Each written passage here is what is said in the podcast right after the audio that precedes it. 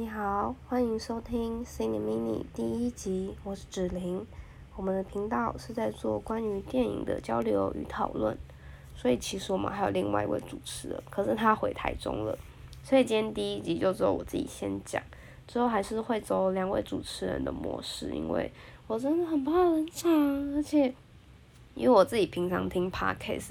相较起来有互动双主持，我觉得听起来也比较有意思。只是等另外一位主持人从台中回来的这段时间，还是只有我先经营这个频道，所以今天这一集也不会太长，就是简单的把我对《波西米亚狂想曲》跟 Queen 的感觉说出来。那另外很凄惨的事情是，大家不知道听不听得出来。我现在刚好是重感冒，而且是半夜起来会狂咳嗽那一种，所以我在录制的时候，如果想咳嗽，可能就只能把麦克风拿远或拿手遮住我的嘴巴。那为什么会选《波西米亚狂想曲》做第一集？原因是因为我就是因为刚好上周刚看完，所以我就把它当做我们第一集这样子。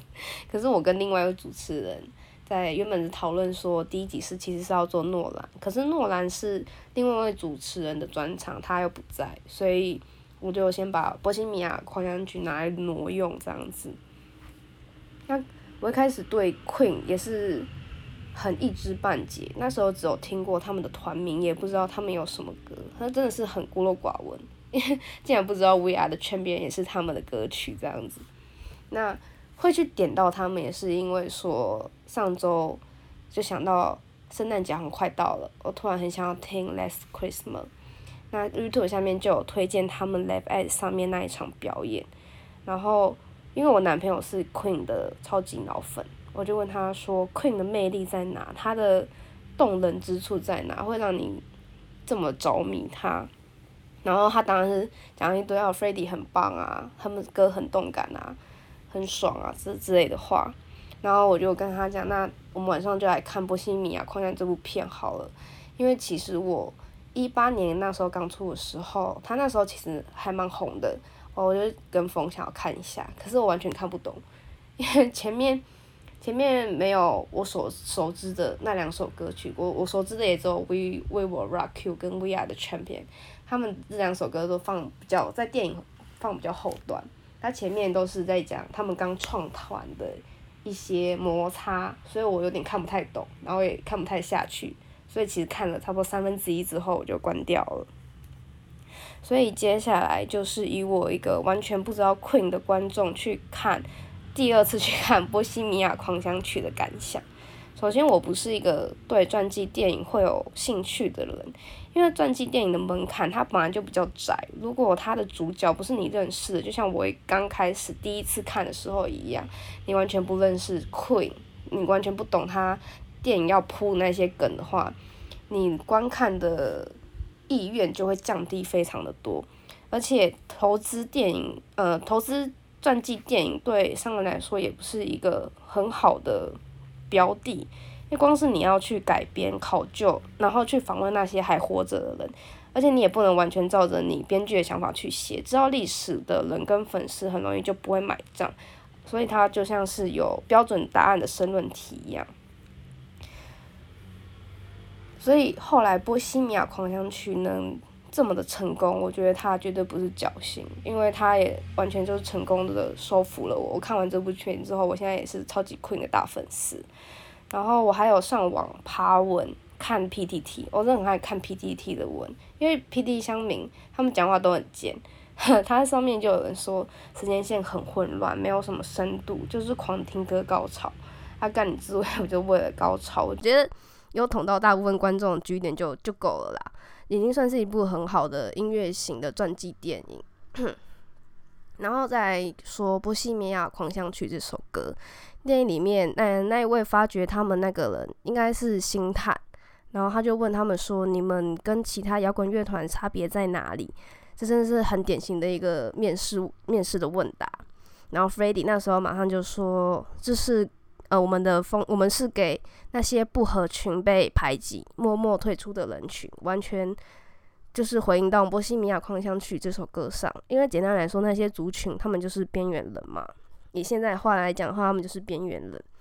可是我觉得他们所说的边缘人，并并非现在定义的边缘人。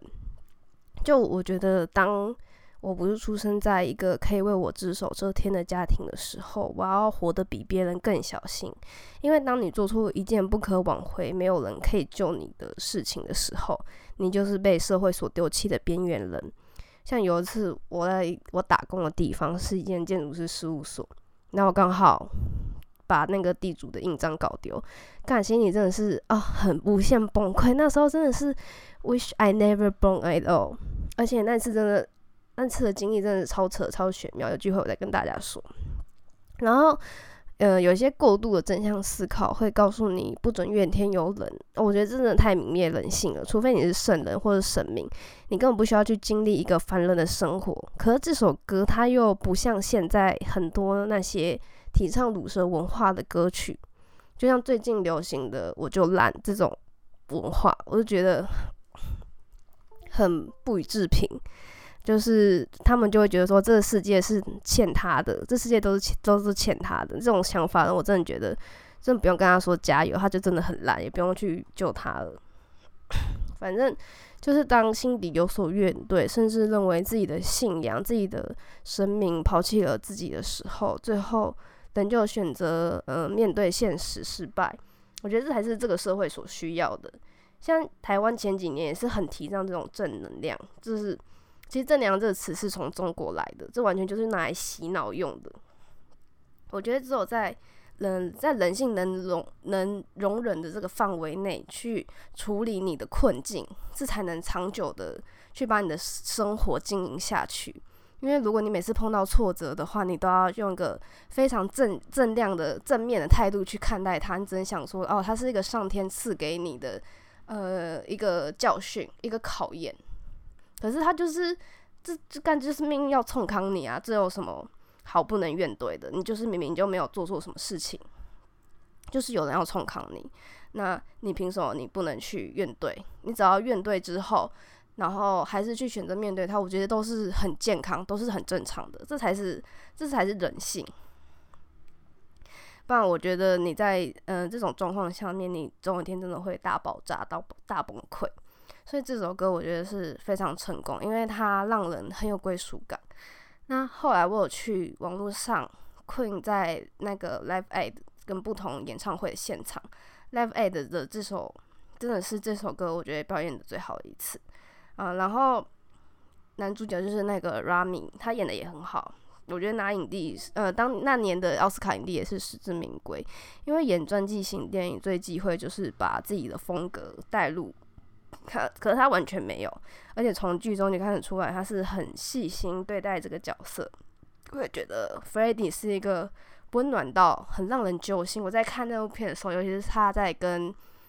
呃他请玛丽把那电话拿起来，然后他们两个隔空 Cheers 那一段，我就觉得哦 f r e d d y 真的是很看 f r e d d y 看起来很落寞、很寂寞的感觉，然后会让人很揪心的一个人。那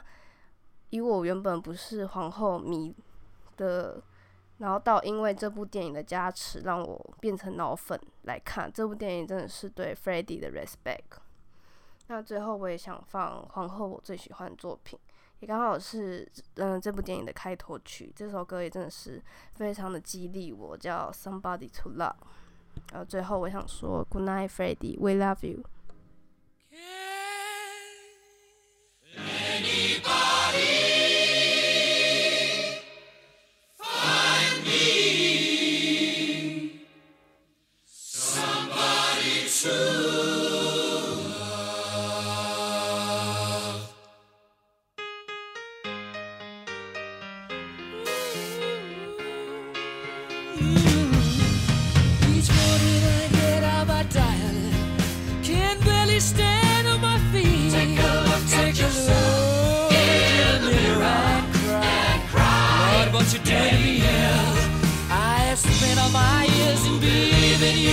but I just